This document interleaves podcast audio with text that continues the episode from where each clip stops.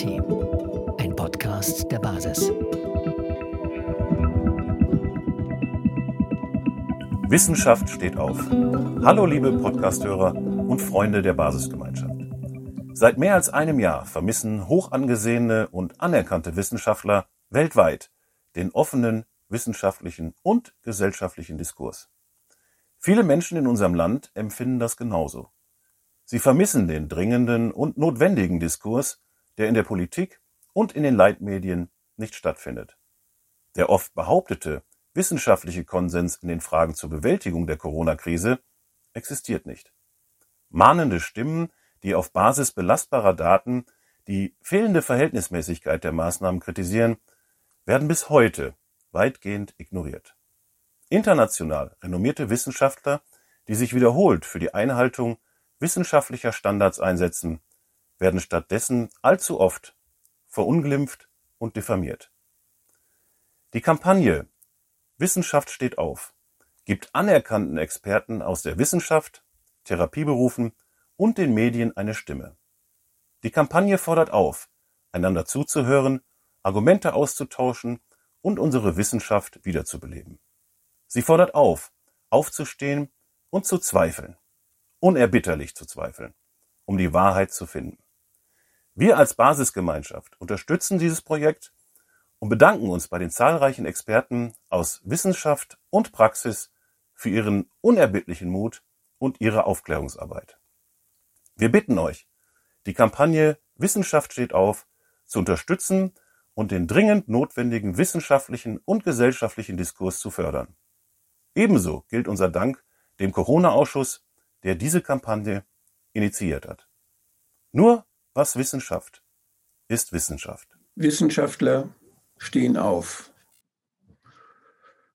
Sie müssen aufstehen in dieser Zeit, damit sie ihre Pflicht tun können. Wir vertrauen der Wissenschaft an, dass sie alles in Zweifel zieht, was wir bisher geglaubt haben. Wir schicken Wissenschaftler in die Welt und lassen sie Dinge erforschen, die wir vorher nicht gekannt haben. Wir beobachten Phänomene, wir sehen Probleme und fragen die Wissenschaft, wie ist das zu erklären? Was ist da los? Und wir müssen uns darauf verlassen können, dass diese Wissenschaftler ehrlich nach einer Wahrheit suchen, nach der besten Wahrheit, die sie finden können. Dabei wissen wir, dass wissenschaftliche Forschung unterschiedliche Wahrheiten finden kann. Das ist das Schöne an der Wissenschaft. Es kommt nämlich darauf an, von welcher Seite ein Wissenschaftler ein Problem ansieht. Jedes Mal sieht es anders aus. Deshalb brauchen wir nicht nur einen Wissenschaftler, sondern viele unterschiedliche Wissenschaften, aus denen sich das Mosaikbild zusammensetzt, was wir dann nachher nutzen können, um gute Entscheidungen zu treffen. Und diese Entscheidungen müssen wieder von der Wissenschaft beobachtet werden, hinterfragt werden, denn die hinterfragen immer, dafür sind sie da. Sie zweifeln alles an. Und eine Wissenschaft funktioniert dann, wenn dieser Zweifel willkommen ist.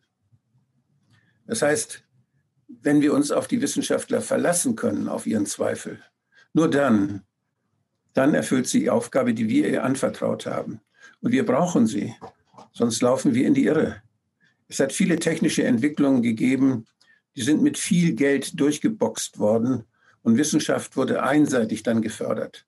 Man denke nur an die Atomenergie, die uns so lange in die falsche Richtung geführt hat.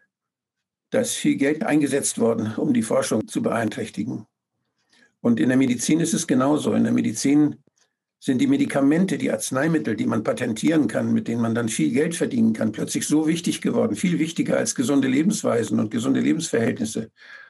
Viele von uns haben fast vergessen, dass wir eigentlich als Menschen ziemlich bewährte Wesen sind, die sich mit vielen Dingen auseinandersetzen, mit vielen Krankheiten fertig werden können und dass es viel Erfahrung gibt, wie man mit Krankheiten fertig wird. Unter anderem auch mit der Grippe. Das kennen wir. Wir wissen, wie Kinder die mit der Rotznase aus dem Kindergarten kommen, wo sie Hilfe brauchen und wo sie das schon alleine schaffen. Und wir wissen es auch als Eltern, wenn wir mit den Kindern zusammen sind. Wir kennen diese Dinge und wir haben dabei nie nach Molekülen gefragt, nie nach Tests gefragt, sondern es passiert jedes Jahr. Und jedes Jahr sind es andere Viren. Und wir wissen, unser Immunsystem schafft es auch. Und die Wissenschaft hat jetzt wieder wunderbare Forschung gemacht, und hat ganz genau nachgeguckt, wie unsere Immunzellen, die wir im Rachen haben, was die alles können. Die haben über tausend verschiedene Stellen gefunden, die man an einem einzigen Virus, zum Beispiel am Coronavirus, abtasten kann. Das machen diese T-Zellen, die wir haben. Und die lassen sich nicht ins Boxhorn jagen. Wenn da jemand kommt, der ein bisschen anders aussieht, wenn da ein anderes Virus kommt, dann erkennen sie an den alten, an den alten Eigenschaften, an den alten Epitopen und wehren ihn trotzdem ab. Also unser Immunsystem ist toll. Wir haben ein Gedächtnis, ein Immungedächtnis, das ist besser als das, was wir im Kopf haben. Das hält das Leben lang.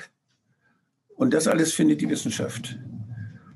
Aber das wird jetzt im Moment nicht gefragt. Jetzt heißt es plötzlich, eine Immunität entsteht nur durch Impfung. Das ist völlig neu. Das war noch nie so. Impfung gibt es noch gar nicht so lange. Und wir hatten schon immer eine Immunität. Wer will uns da ins Boxhorn jagen? Um das zu beantworten, brauchen wir Wissenschaftler. Und die müssen diese Frage stellen dürfen. Denn sonst werden wir ins Boxhorn gejagt. Und es gibt viele Interessen. Und da ist sehr viel Geld dahinter. Und jetzt ist auch vielleicht politische Macht dahinter. Jetzt sind politische Interessen auch noch wichtig. Das heißt, es kommt so vieles zusammen und alle versuchen sie, die Wissenschaft für sich einzuspannen. Und das darf nicht sein, denn Wissenschaft muss frei sein. Das steht auch so in unserem Grundgesetz. Und äh, die Wissenschaft muss zweifeln. Und ich freue mich deshalb, dass die Wissenschaft aufsteht und weiter zweifelt. Und das möchte ich unterstützen.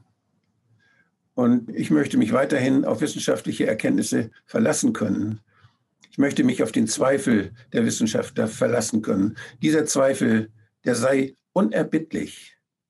Darauf sind wir angewiesen. Als Wissenschaftlerin, als Biologin möchte ich mich an Sie und vor allem auch an meine Kolleginnen und Kollegen wenden, äh, mit dem Hintergrund, dass die Wissenschaft, wie wir sie heute erleben, zwar immer als das All gültige genannt wird, aber nicht mehr das ist, was wir vor 30 Jahren gelernt haben, nämlich nur was Wissen schafft, ist auch Wissenschaft.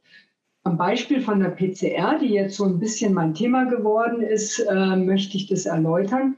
Wir haben vor 30 Jahren schon PCRs gemacht und damals aber auch nur zum Nachweis, ist zum Beispiel ein menschliches Gewebe mit einem bestimmten Viruserreger infiziert oder nicht. Heutzutage wird die PCR als allselig machendes Diagnostikinstrument für die Diagnostik des sogenannten SARS-CoV-2-Coronavirus verwendet.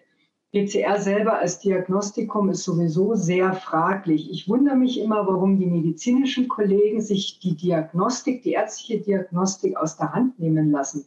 Eigentlich muss eine klinische Diagnostik durch einen klinischen Befund erstellt werden und nur wenn dann der Kliniker wissen möchte, welcher Erreger hat denn das Krankheitsbild ausgelöst, dann kann ich eine Differentialdiagnostik machen.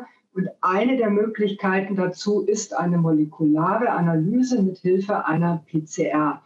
Die PCR selber kann nie nachweisen, ob in dem Patienten ein vermehrungsfähiger oder auch weitergebbarer Erreger vorhanden ist. Denn um eine PCR zu machen, wird aus dem Gewebe Nukleinsäure, also Erbinformation, isoliert. Diese wird vervielfältigt und dann kann ich nur nachweisen, das gesuchte kleine vervielfältigte Genstück ist in dieser Person vorhanden. Ich kann weder sagen, ob dieses gesuchte kleine Stück zu einem kompletten Virus gehört im Falle von der Virusdiagnostik, noch ob das Virus tatsächlich sich in der Person weiterhin vermehrt oder schon zum Beispiel vom Immunsystem erfolgreich komplett bekämpft wurde und nur noch Reste in der Zelle vorliegen. Und ich kann auch in keinster Weise damit aussagen, ob noch so viele Viren vorhanden sind, dass diese Person infektiös ist. Also die Diagnostik muss immer aus jetzt meiner Sicht als Naturwissenschaftler von den Ärzten gestellt werden. Und erst wenn eine ärztliche Diagnose auf einen viralen Infekt hinweist, dann kann die PCR dazu beitragen, den Krankheitserreger zu identifizieren.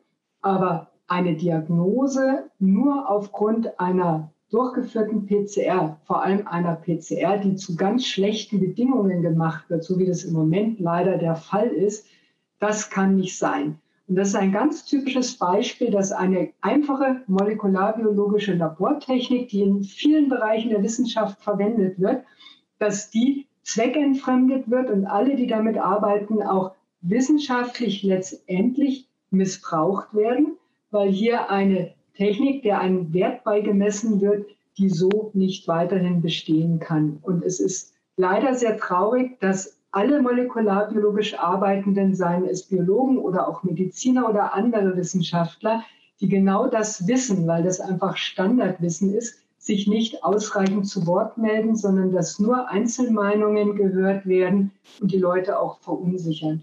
Insofern möchte ich die Kolleginnen und Kollegen aufrufen zu sagen, Leute, ihr wisst alle, was man mit einer PCR machen kann und was nicht. Und stellt das bitte mal klar, damit dieses Theater langsam mal aufhört. Dankeschön. Hallo, mein Name ist Ernst Wolf. Ich bin Journalist und Buchautor mit dem Schwerpunkt Globales Finanzsystem. 2020 war ein außergewöhnliches Jahr, denn trotz der schärfsten Rezession seit Menschengedenken haben die Aktien, Anleihen und Immobilienmärkte immer neue Höchststände erreicht. Hat der Börsenwert der Internetgiganten Alphabet, Microsoft, Apple, Amazon und Facebook zwischen 30 und 80 Prozent zugenommen. Konnten die großen Vermögensverwalter der Welt, BlackRock und Vanguard, einen Zuwachs von mehr als zwei Billionen Dollar verbuchen, hat das Vermögen der Ultrareichen um mehr als 3,9 Billionen Dollar zugenommen und ist mit Elon Musk zum ersten Mal ein einzelner Mensch innerhalb eines Jahres um mehr als 100 Milliarden Dollar reicher geworden. Auf der anderen Seite ist in den Entwicklungs- und Schwellenländern der Lebensstandard von mehr als eineinhalb Milliarden Menschen gesenkt und sind mehr als 100 Millionen Menschen zum Hungern verurteilt worden. All das sind Nebenwirkungen einer Politik, die uns als Bekämpfung eines gesundheitlichen Notstandes verkauft wird, den es so niemals gegeben hat. Hallo, mein Name ist Andreas Sonnichsen. Ich bin Arzt und Wissenschaftler und Professor für Allgemeinmedizin. Seit über einem Jahr haben wir eine Pandemie. Ich habe schon ganz zu Beginn dieser Pandemie darauf hingewiesen, dass wir zu wenig Evidenz haben, um die durchgeführten Maßnahmen begründen zu können. Und dass wir entsprechende Studien durchführen müssen, um diese Evidenz zu schaffen. Das ist leider versäumt worden. Stattdessen hat man einseitig Testpositive gezählt, ohne zu validieren, welche Tests denn eigentlich geeignet sind, um Erkrankungen festzustellen. Und wir haben es verabsäumt, die Kollateralschäden durch die Maßnahmen entsprechend zu erfassen. Diese zeichnen sich nun in breiter Front ab. Wir haben unseren Kindern großen Schaden zugefügt. Durch Bildungsverlust, durch psychische Belastung. Wir haben ihnen ein ganzes Lebensjahr an sozialer Entwicklung geraubt. Und nun sollen die Kinder sogar noch einer Zwangsimpfung geopfert werden. Einer Impfung, die für Kinder überhaupt nicht indiziert ist, da Kinder durch die Pandemie so gut wie nicht betroffen sind. Viel mehr sind Kinder durch die reguläre Influenza betroffen, die Jahr für Jahr zu vielen Todesfällen auch bei Kindern geführt hat. Und keiner hat sich darum gekümmert. Und jetzt soll plötzlich eine Zwangsimpfung erfolgen mit einem Impfstoff, oder mit Impfstoffen, die unzureichend erprobt sind, die bei Kindern bisher überhaupt nicht getestet wurden und die wahrscheinlich zu einer Vielzahl von Nebenwirkungen bis hin zu Todesfällen führen. Das ist unethisch, ärztlich nicht vertretbar und wissenschaftlich unhaltbar. Vielen Dank. Hallo, mein Name ist Franz Robert, ich bin Professor für Psychologie. Wie kann es sein, dass Maßnahmen, die Kinder und Jugendliche psychisch wie körperlich krank machen, dem Gesundheitsschutz in einer Bevölkerung dienen soll. Wer Kindern und Jugendlichen die Lebensfreude, das Recht auf Bildung, die Hoffnung auf eine lebenswerte Zukunft nimmt, legt die Axt an die Wurzeln einer Gesellschaft. Dieser Widerspruch, den wir gerade praktisch erleben, löst sich darin auf, dass es gar nicht um unser aller Gesundheit geht, sondern schon wieder einmal nur um herzlose und gefühlskalte Macht und Geldgier. In Wirklichkeit Todbringendes wird uns als unsere Rettung verkauft. Maßnahmen, die mit Psychoterror oder offensichtlicher Gewalt durchgesetzt werden, sind nicht wahr. Wissenschaftler, die sich von Macht- und Geldinteressen kaufen lassen als die ein Feigenblatt, sind keine. Der Mut zur Wahrheit stoppt den Wahnsinn. Gewalt ist Gewalt und Wahrheit ist Wahrheit. Diese Corona-Pandemie wird als ein sehr beschämendes Kapitel in die Geschichtsbücher eingehen. Wirkliche Wissenschaft dient dem Allgemeininteresse und befördert das gute Leben von uns allen. Auf lange Sicht werden sich Wahrheit und Wissenschaft gegen Lügen und Betrügen durchsetzen, weil das unseren wahren menschlichen Urbedürfnissen entspricht. Wir wollen leben, lieben und geliebt werden und in Freiheit da sein. Liebe Mitbürgerinnen und Mitbürger in diesem Land, wir erleben gerade Freiheitsbeschränkungen, die es seit dem Ende des Zweiten Weltkriegs in diesem Land nicht mehr gegeben hat. Und natürlich erhebt sich die Frage, muss das alles sein? Die Frage kann man noch in zwei Teilfragen aufgliedern. Ist das Ausmaß der Bedrohung so dramatisch, wie es kommuniziert wird? Und sind die Antworten, die darauf gegeben werden, inhaltlich angemessen? Wie geht man in einer funktionierenden Demokratie damit um? Parlamente verabschieden Gesetze, in denen klare Regelungen enthalten sind, was äh, Regierung und Verwaltung dürfen und was sie nicht dürfen. Gerichte ähm, kontrollieren unabhängig, ob die Verwaltung über ihre Grenzen hinausgegangen äh, ist. Die Politik wird beim Erlass der Gesetze und Verordnungen von Wissenschaftlern beraten, die unabhängig sind und ergebnisoffen Ratschlag erteilen, wie die Bedrohung einzuschätzen und was dagegen zu tun ist. Und ähm, unabhängige Medien schauen der Regierung, der Verwaltung, aber natürlich auch dem Parlament und den Gerichten sorgfältig auf die Finger. Die Presse, so hat es der Bundesgerichtshof einmal ausgedrückt, ist der Wachhund der Öffentlichkeit. Was erleben wir stattdessen äh, aktuell? Ähm, wir haben handwerklich schlechte Gesetze, die sehr viele Spielräume für Regierung und Verwaltung lassen. Wir erleben eine Gerichtsbarkeit, die den Gerichten bei der ähm, Risikobewertung, bei der Frage, ist das Gesetz eingehalten oder nicht, sehr weit entgegenkommt. Insbesondere bringen die Gerichte selten den Mut auf, Aussagen des Robert Koch Instituts zu hinterfragen, was aber in meinen Augen eigentlich ihre Aufgabe wäre. Und wir erleben eine Medienberichterstattung, die Gut und Böse unterteilt. Gut handelt äh, und redlich denkt, wer die Regierung in ihrem Handeln stützt. Ähm, schlecht denkt ähm, und unredlich handelt, äh, wer hier anderer Meinung ist. Äh, diese Unterscheidung zwischen Gut und Böse, ähm, diese Mutation der Medien zum Wachhund der Regierung über die Öffentlichkeit ist in einer Demokratie untragbar.